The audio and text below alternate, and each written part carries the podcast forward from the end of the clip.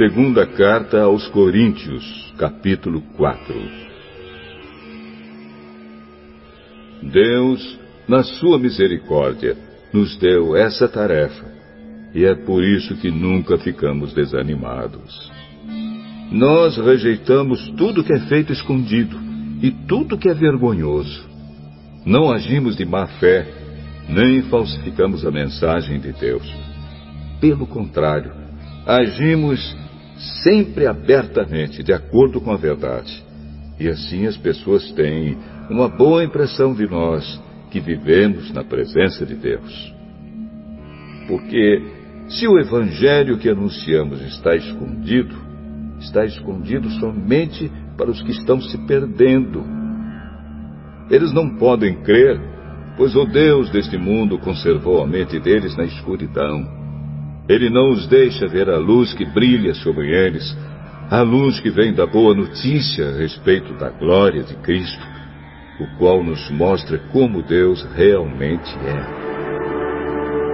Pois nós não anunciamos a nós mesmos, nós anunciamos Jesus Cristo como Senhor e a nós como servos de vocês por causa de Jesus.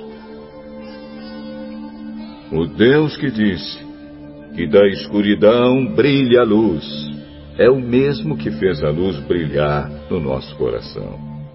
E isso para nos trazer a luz do conhecimento da glória de Deus que brilha no rosto de Jesus Cristo.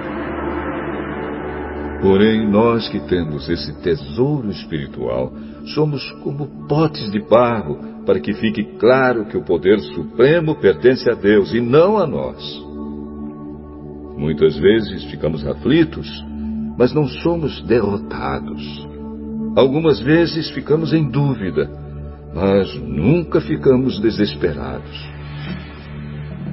Temos muitos inimigos, mas nunca nos falta um amigo. Às vezes somos gravemente feridos, mas não somos destruídos.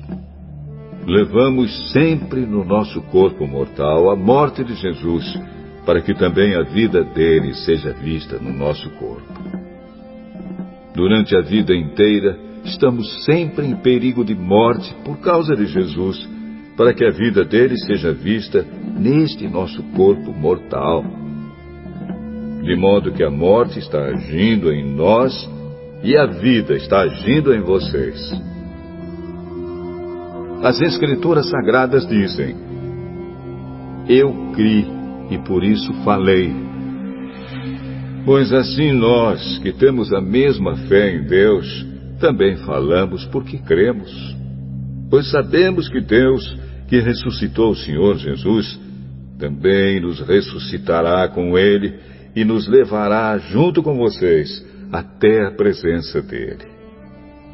Tudo isso aconteceu para o bem de vocês a fim de que a graça de Deus alcance um número cada vez maior de pessoas e estas façam mais orações de agradecimento para a glória de Deus. Por isso nunca ficamos desanimados. Mesmo que o nosso corpo vá se gastando, o nosso espírito vai se renovando dia a dia.